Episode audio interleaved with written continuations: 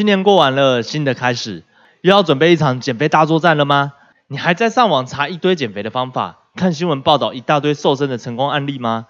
每个都说这些方法的人都可以，但是自己怎么样瘦都瘦不下来。相信我，今年你能不能成功的瘦下来，全靠这些了。我将不尝试的把这个最重要、最核心的观念和方法教给你。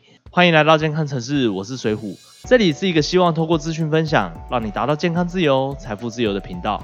在开始讲我的方法之前呢，我想先确定一下，你是不是曾经使用过或是听说过这些很夯的方法：一六八断食、生酮饮食、少量多餐、少吃多运动、蛋白质减肥法、碳循环、减肥针、减肥药、中医埋线等等的一大堆方法，可是都不见得有效果。就算有效，也经常是减那么两三公斤就卡住了，有时候还要挨饿，累得半死。哎，等等，你是不是觉得减肥就一定要这么辛苦吗？听到这边都觉得烦了，但是你可以不用这么辛苦，真的，因为接下来我就要公开今年度最强的减肥观念和方法给你了，请专心看到最后，因为每一个都是最 hardcore 的知识，越到后面的部分是越重要、越少人提到的秘密。废话不多说，我们就开始吧。第一个观念，减公斤还是减脂肪？你有想过一个问题吗？你想要瘦下来，只是单纯的想要让公斤数瘦下来？还是想要扎扎实实的减掉脂肪呢？人体的组成很复杂，有百分之七十都是水分组成的，里头还有肌肉、脂肪，各种杂七杂八的组成。如果你只是想要减个公斤数，那就真的是太肤浅了。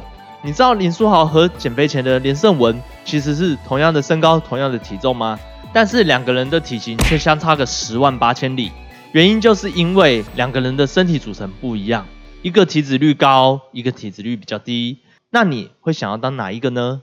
另外，也有很多人都说减肥真的好难哦，好不容易减个一两公斤之后，吃个一餐就回来了。哎，先别急，人体本来就是一个容器，本来你吃进多少食物，喝进多少水，体重就会回涨多少，这是很正常、很正常的。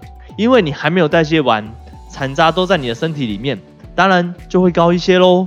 那你还紧张什么？但是怎么在正确的时间？怎么看量体重、体脂，这些都是在我一对一的辅导课程里面都会教你怎么做的。你可以在下方的第一个链接点选报名，有一场限时免费的体态管理课程，里头会教你正确的减脂方式。另外送的三天免费减脂课程里面的第一天，也会教你怎么去量你的体重、体脂，教你的观念。第二个观念，大家耳熟能详的热量控制，具体是什么样的观念啊？就是当你一整天吃进肚的热量。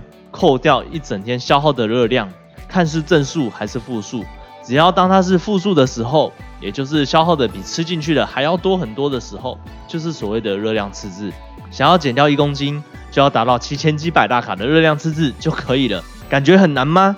因为你就想要一天瘦一公斤，当然会觉得困难。但是我请你去猪肉摊买个一公斤的五花肉回来看一看，你就可以知道那有多少个体积了。但是这里同时也衍生了两个问题，不管你是不吃不喝，还是只吃麦当劳、肯德基、胖老爹，只要你的热量赤字能够达到七千七百大卡的话，就可以瘦一公斤。可是我们不是希望减的是脂肪，而不是体重吗？所以啦，热量赤字只是一个最基础的原理。如果吃错食物，即使有少于七千七百大卡减了一公斤，到时候掉的可不会是你的脂肪，而是你的肌肉哦。第二个问题是，人体一天所消耗的热量不单单只是看基础代谢而已，还有你一天的运动或是身体的适应状况等等的。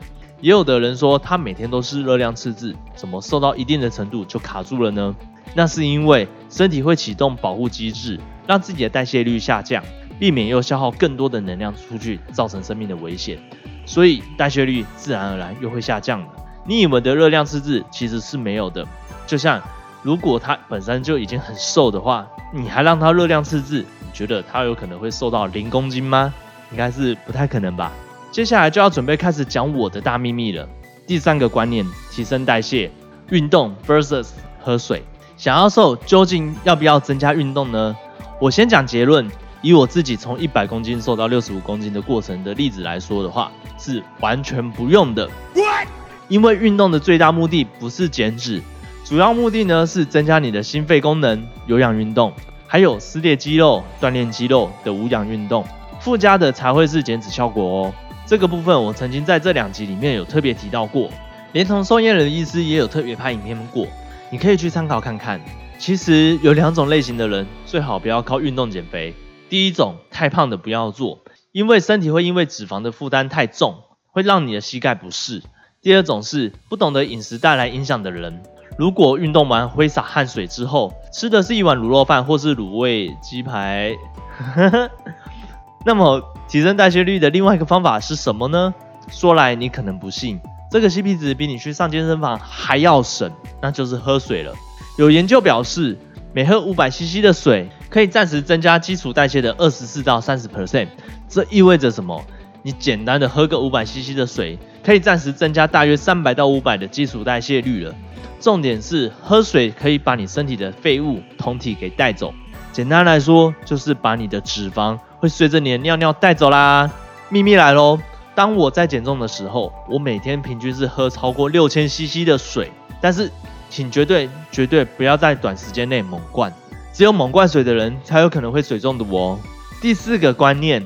营养要均衡的补充，还要足够，这一步非常的关键。要是你做错了，我不管你是不是少吃多运动、一六八断食、生酮饮食、低糖饮食，还是跑去打减肥针、吃减肥药，通通都会没有效果的。你知道，喝一杯珍珠奶茶的热量就媲美一个便当了，那你还减什么肥？那平时到底应该怎么吃呢？重点就是你的饮食的内容，还有你的量要抓的对了。我的做法非常的简单。你不需要算什么卡路里，算几克几克的，那真的是太麻烦，太过吹毛求疵了。首先拿出你的拳头出来，一个拳头就是一份。你可能会想说，每个人的拳头大小都不一样，可以吗？那当然啊，你觉得体积大的人要吃的跟体积小的人是一样的吗？吃完还会觉得很饿的，你肯定是饿瘦的，吃不够的。再来把握住这个原则：三份青菜，一到一点五份的肉，零点五到一份的淀粉。不煎炸，不水煮，少油、少盐、少调味，这些饮食方法在我的第二天免费的课程里面会有一个比较完整的详细内容会跟你说。光是这样的原则，包准你会瘦的不要不要的。剩下还有更多特别的营养机制带来给你的减重加分效果，像是含钾食物帮助你消水肿，肌醇协助你消除内脏脂肪，让大富婆啤酒肚变不见等等的营养技巧。在我的一对一的付费计划里面，会详细的让你感受到差别。如果你有兴趣了解的话，就点击我下方的第一个链接吧。第五个观念，内分泌。你知道为什么会有一六八、生酮、低糖饮食这些方法出来吗？熟知断食的朋友一定会听说过细胞自噬，熟知生酮的朋友则一定听过产生酮体。这些都是为了控制你体内的内分泌，辅助你开始减肥。在讲内分泌之前呢？我们先讲一个和减肥最大相关的内分泌——胰岛素。